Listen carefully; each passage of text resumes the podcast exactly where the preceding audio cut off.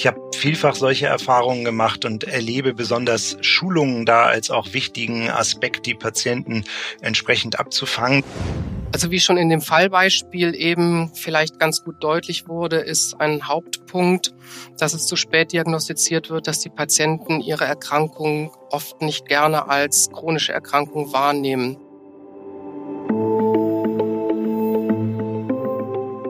Herzlich willkommen zum Ärztetag Extra, einem Podcast der Ärztezeitung. Heute mit freundlicher Unterstützung von Berlin Chemie und in Zusammenarbeit mit dem Expertenboard COPD Verschlechterung nicht warten, handeln, einer Initiative der Berlin Chemie AG. Akute Exacerbationen einer chronisch obstruktiven Lungenerkrankung COPD sind von erheblicher Bedeutung für die Prognose der Patientinnen und Patienten. Erfahrungen aus der Praxis zeigen, dass Betroffene Exacerbationen in ihrer Bedeutung unterschätzen und Symptome einer Exacerbation nicht oder erst spät wahrnehmen. Um primär- und sekundärpräventiv sinnvoll zu agieren und die Krankheitsprogression aufzuhalten, ist ein ganzes Bündel an Maßnahmen erforderlich. Welche Maßnahmen sind das und wie lässt sich die Therapieadherenz verbessern? Über diese und weitere Fragen spreche ich heute mit Astrid Banner-Zibulski, Hausärztin und Pneumologin in Kreuzteil-Kredenbach und Dr. Christian Gade, Pneumologe, Allergologe und Notfallmediziner in der Hansestadt Lüneburg. Guten Tag, ich grüße Sie. Hallo. Guten Tag. Frau Banner-Zibulski, Sie sind ebenso wie Herr Dr. Gade Mitglied der Initiative COPD-Verschlechterung nicht warten, handeln. Was möchten Sie mit diesem Engagement erreichen? Unser Ziel ist es, die Awareness, also die Aufmerksamkeit für Verschlechterungen der COPD zu schaffen.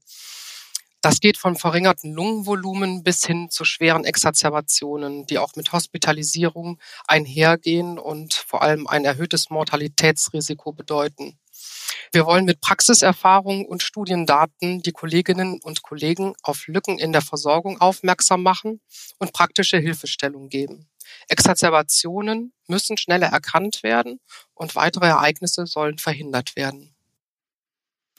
Wichtig ist aus meiner Sicht, beide Seiten für dieses Thema zu sensibilisieren, sowohl die ärztlichen Kolleginnen und Kollegen als auch die Patienten letztendlich, die wir versuchen müssen zu erreichen und wo wir das Ziel haben sollten, über gezielte Fragen die Exacerbationen wirklich zu erfassen. Allzu schnell geht in der Sprechstunde so ein Thema in einer Einstiegsfrage unter oder der Patient erinnert sich aufgrund des möglichen Zeitintervalls nicht mehr richtig. Das sollten wir versuchen zu schärfen, den Blick auf dieses wichtige Thema.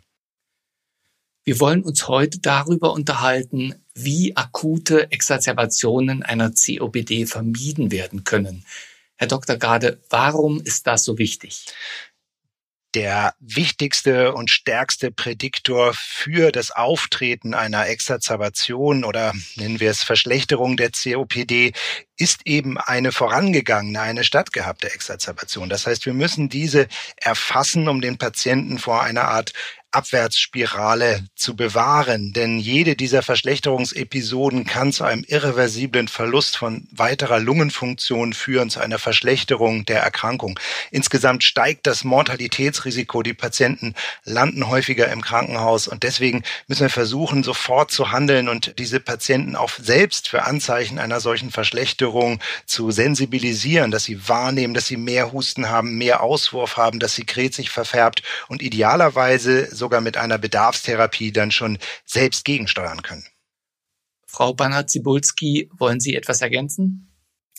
Ja, ergänzend wäre noch zu sagen, dass als Hausärzte wir da eine große Rolle spielen. Denn der Patient, die Patientin kommen ja mit akuten Beschwerden zunächst zu uns und wir müssen den Blick schärfen. Dafür handelt es sich jetzt hier bei den äh, Symptomen, mit denen der Patient zu uns kommt, möglicherweise um eine Exacerbation der COPD.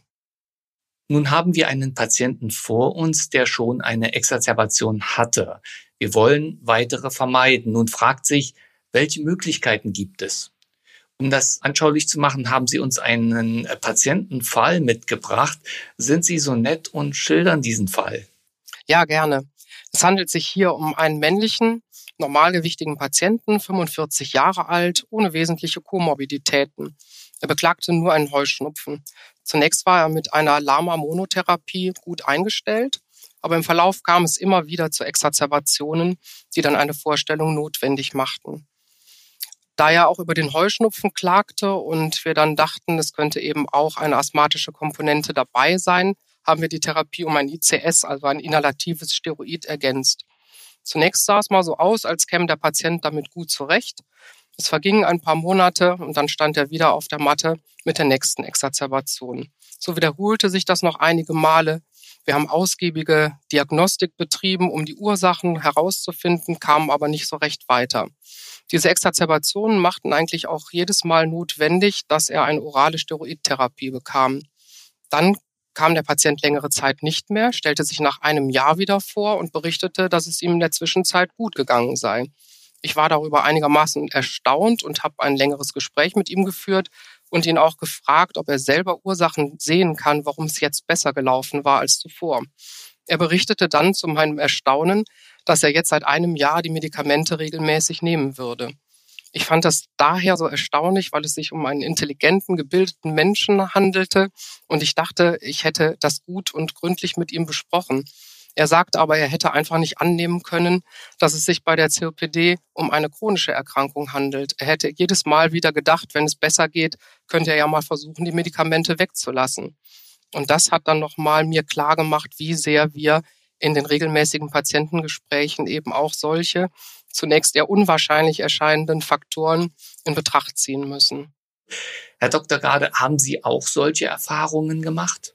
Ich habe vielfach solche Erfahrungen gemacht und erlebe besonders Schulungen da als auch wichtigen Aspekt, die Patienten entsprechend abzufangen. Das ist natürlich pandemiebedingt in letzter Zeit ein bisschen zu kurz gekommen, aber oftmals ergeben sich auch am Rande von Schulungen mit dem Keks in der Hand im etwas einfacheren Gespräch mit dem Patienten viele Dinge, die einen überraschen, aber auch viele Botschaften, die sich dann sehr leicht vermitteln lassen.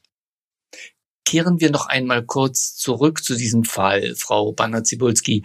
Abgesehen von der Kommunikation, wo wir jetzt gerade gehört haben, wie wichtig diese ist, was kann man für Patienten tun, die immer wieder exazerbieren? Ja, mir ist immer sehr wichtig, den Patienten klarzumachen, dass die nicht-medikamentösen Maßnahmen mindestens genauso wichtig sind wie die medikamentösen. Und da ist der Patient gefragt. Als erstes steht dann ganz oft der Rauchstopp auf dem Plan, der zu besprechen ist. Und auch hier können wir den Patienten Hilfestellungen geben. Aus meiner Erfahrung ist es auch wichtig, das einfach immer wieder anzusprechen und dem Patienten da auch eine Aufmerksamkeit zu verschaffen. Das nächste Thema ist die Bewegung. Man kann den Patienten zum Beispiel anbieten, Lungensport zu verordnen. Das können wir auch als Hausärzte machen. Und den Patienten einfach immer wieder aufzufordern und mit ihm zu besprechen, wo er Bewegung in seinen Alltag integrieren kann. Denn das ist ein großes Problem, dass die Patienten sich zu wenig bewegen, dass sie muskulär dekonditionieren und in diese Abwärtsspirale geraten, dass äh, die Muskulatur nachlässt und sie weniger Kraft haben, sich dann noch weniger bewegen und eben auch an sozialen Aktivitäten nicht mehr teilnehmen. Darüber hinaus kommt uns als Hausärzten natürlich die Aufgabe zu, uns auch um den kompletten Impfstatus des Patienten zu kümmern. In erster Linie zu gucken, ist er auch gegen Pneumokokken, gegen Influenza geimpft und natürlich die Covid-Impfungen der Zeit. Das waren eine ganze Menge Dinge, die Sie aufgezählt haben. Herr Dr. Gade, Lebensstiländerungen, Rauchstopp, bekanntlich sind das erstmal nicht so besonders beliebte Maßnahmen und wahrscheinlich auch ein dickes Brett, das zu bohren ist. Wie gehen Sie das in Ihrer Praxis an als Pneumologe? das ist wirklich, wie Sie so richtig sagen, ein dickes Brett zu bohren. Da ist auch eine gewisse Frustrationstoleranz seitens des Arztes ähm, gefordert. Ich versuche es immer positiv anzugehen. Ich versuche die Patienten zu motivieren, wie gut es geht, wenn sie doch sich immer weiter bewegen, wie sie längere Strecken schaffen, wie es ihnen gut tut, wenn sie nicht mehr rauchen. Manche sind auch darüber zu kriegen, äh, wie viel Geld sie sparen, wenn sie nicht mehr rauchen. Also ich versuche immer über positive Motivation das Ganze anzugehen. Diese Lebensstilveränderungen sind wirklich schwierig möchte aber auch noch einen Punkt ergänzen, was auch oft zu kurz kommt, was natürlich auch wirklich Zeitressourcen in Anspruch nimmt, aber wichtig ist, das ist die Device-Schulung. Es nützt ja gar nichts, wenn wir den Patienten eine noch so ausgeklügelte Therapie unter Einsatz aller Wirkstoffkombinationen, die wir haben, Beta-Mimetika, Anticholinergika, inhalative Steroide verordnen, aber der Patient mit der Handhabung des Inhalationsdevices dann überfordert ist. Ich bin ein großer Freund der Device-Schulung, die wir bei uns in der Praxis auch intensiv mit Demogeräten machen. Ich versuche das immer zu vereinfachen, wenn es irgendwie geht, alle Substanzen in ein System unterzubringen, um das eben möglichst für den Patienten einfach zu gestalten. Nun werden die meisten COPD-Patienten ja primär hausärztlich versorgt. Frau Bannert-Zibulski, ich spreche Sie jetzt mal nur als Hausärztin an. Wo würden Sie als Hausärztin beginnen und wo würden Sie den Ball an Ihren pneumologischen Kollegen weitergeben? Ja, am Anfang steht natürlich eine ausführliche Anamnese. Das ist klar. Das ist das Wichtigste, um herauszufinden, was gibt es für Faktoren, die die Erkrankung vielleicht äh, verschlechtern. Dann können wir natürlich als Hausärzte durchaus mit einer Medikation beginnen und den Patienten auch in kleinerem Umfang schulen. Sehr gutes Hilfsmittel sind hier die DMPs, die Disease Management Programme, wo wir den Patienten ja regelmäßig, in der Regel alle drei Monate sehen. Hier bietet sich dann auch die Gelegenheit, nochmal zu überprüfen, kommt er wirklich mit seinem Device zurecht. Ich fordere die Patienten auch immer auf, ihr Device mitzubringen, so dass wir dann nochmal vor Ort gemeinsam schauen können, gibt es da vielleicht noch kleine Fallstricke. Denn äh, Herr Garde sagte das ja schon, die Schulung ist sehr, sehr wichtig, aber die Wiederholung ist eben auch ganz wichtig. Und viele Fehler schleichen sich dann so im Alltagsgebrauch doch ein. Also das wäre schon mal das, was wir als Hausärzte machen. Dann geht es natürlich für uns auch darum, die Komorbiditäten in den Blick zu nehmen. Hat der Patient noch andere Erkrankungen, die die COPD mit beeinflussen? Hat er zum Beispiel eine Osteoporose? Hat er Herzerkrankungen, Herzinsuffizienz, die auch zur Luftnot führen können? Oder vielleicht eine KRK? Dann ist auch noch ganz wichtig, dass wir so eine gewisse Basisdiagnostik schon mal in der Hausarztpraxis machen. Eine Lungenfunktion gehört selbstverständlich dazu. Ein Patienten mit einer COPD würde ich auch immer einmal zum Röntgen-Thorax schicken, um schon mal strukturelle Veränderungen der Lunge möglicherweise ausschließen zu können. Dann gibt's noch andere Erkrankungen, die wir schon mal in den Blick nehmen, zum Beispiel die Schlafapnoe, dass wir da auch gezielt nachfragen. Gibt es Symptome wie Tagesmüdigkeit oder fremdanamnestisch beobachtetes Schnarchen, Atemaussetzer, so dass wir den Patienten dann zur weiteren Diagnostik schicken können? Und wenn wir dann das Gefühl haben, wir kommen mit der Therapie, die wir eingeleitet haben, nicht weiter, dann kommt die Überweisung zum Lungenfacharzt. Ein weiterer Punkt, wo ich sagen würde, da sollte der Patient auf jeden Fall vom Lungenfacharzt gesehen werden, ist, wenn er aufgrund einer Exacerbation stationär behandelt werden musste.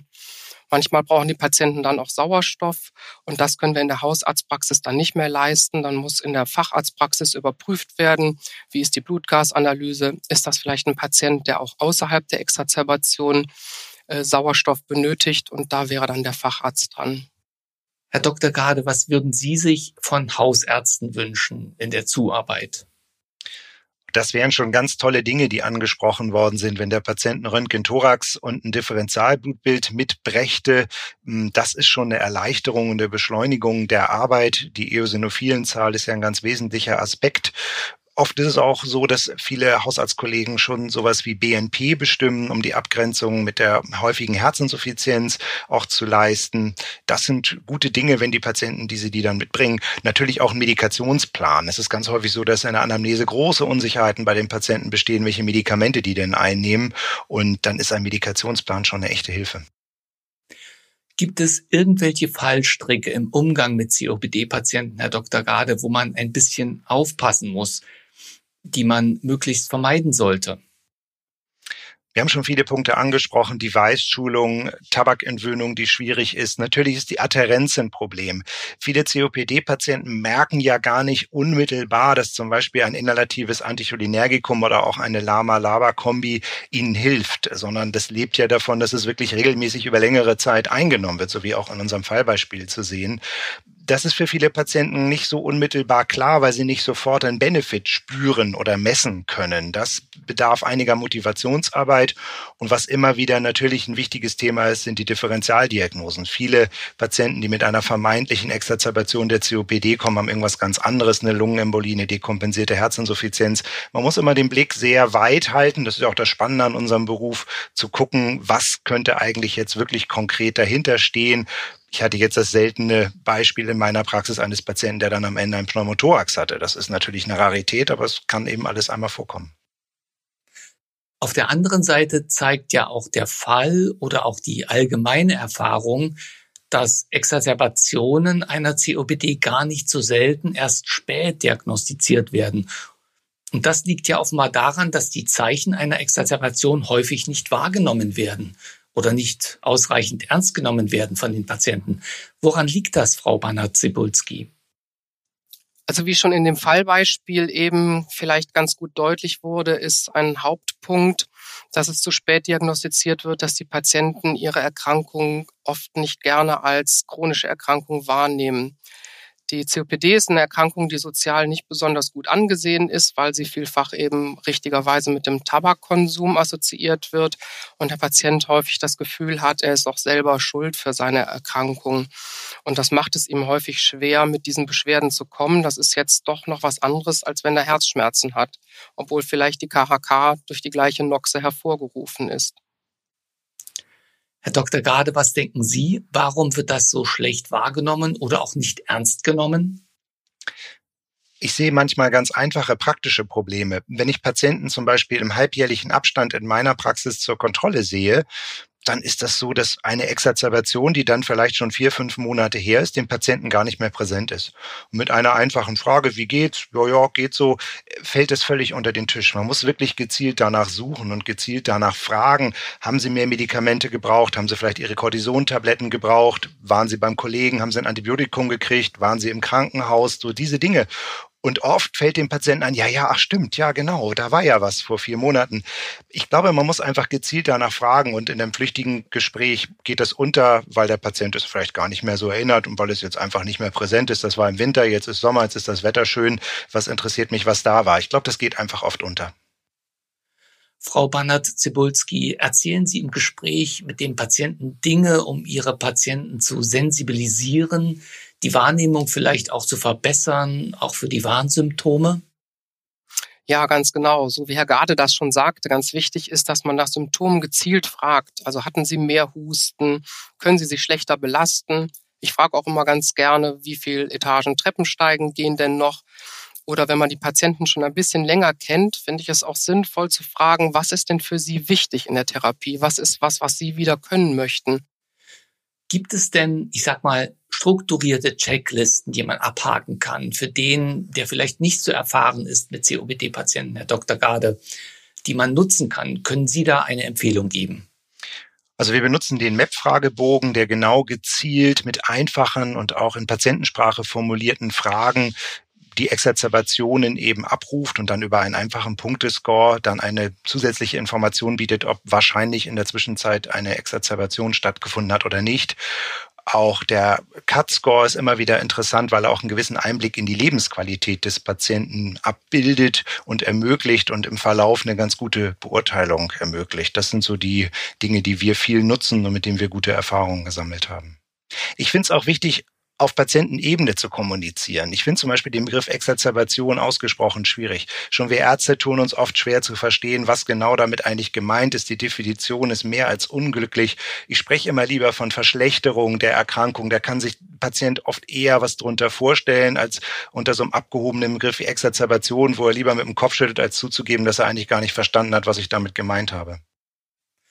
Frau Banner-Zibulski, Herr Dr. Grade, um dies zusammenzufassen, wie lautet Ihr Fazit? Wie können akute Exazerbationen bei COPD verhindert werden? Frau Banner-Zibulski?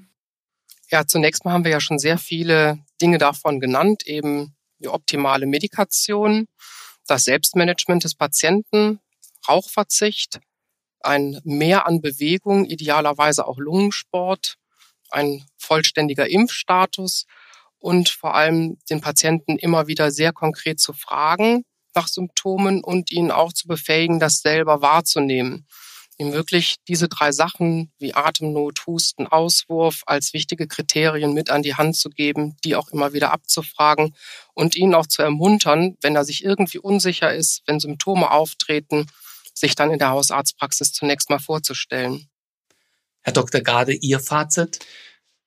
Eigentlich ist es gar nicht so schwierig. Wir müssen versuchen, nach den Exazerbationen gezielt zu fragen, Wenn wir es richtig gut machen, versuchen wir zu vermeiden, dass sie überhaupt erst auftreten. Frau Banachibulski hat es eben schon ausgeführt. Es ist eigentlich ein großes Gesamtkonzept, in das wir den Patienten hineingießen, dass wir versuchen zu realisieren, dass wir gar nicht erst in eine Sekundärprophylaxe kommen, sondern vielleicht sogar in eine Primärprophylaxe sind, und einfache Dinge wie ein Differentialblutbild mit Eosinophilen, wenn die deutlich erhöht sind, dann sollten wir durch Hinzugabe eines inhalativen Steroids möglichst schon die erste Exazerbation vermeiden und nicht erst warten, bis der Patient im Krankenhaus gelandet ist.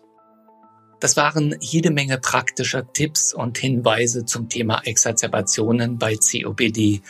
Frau Banner-Zibulski, Herr Dr. Gade, ich danke Ihnen für dieses Gespräch. Vielen Dank auch fürs Zuhören und bis zum nächsten Mal beim Ärztetag Extra.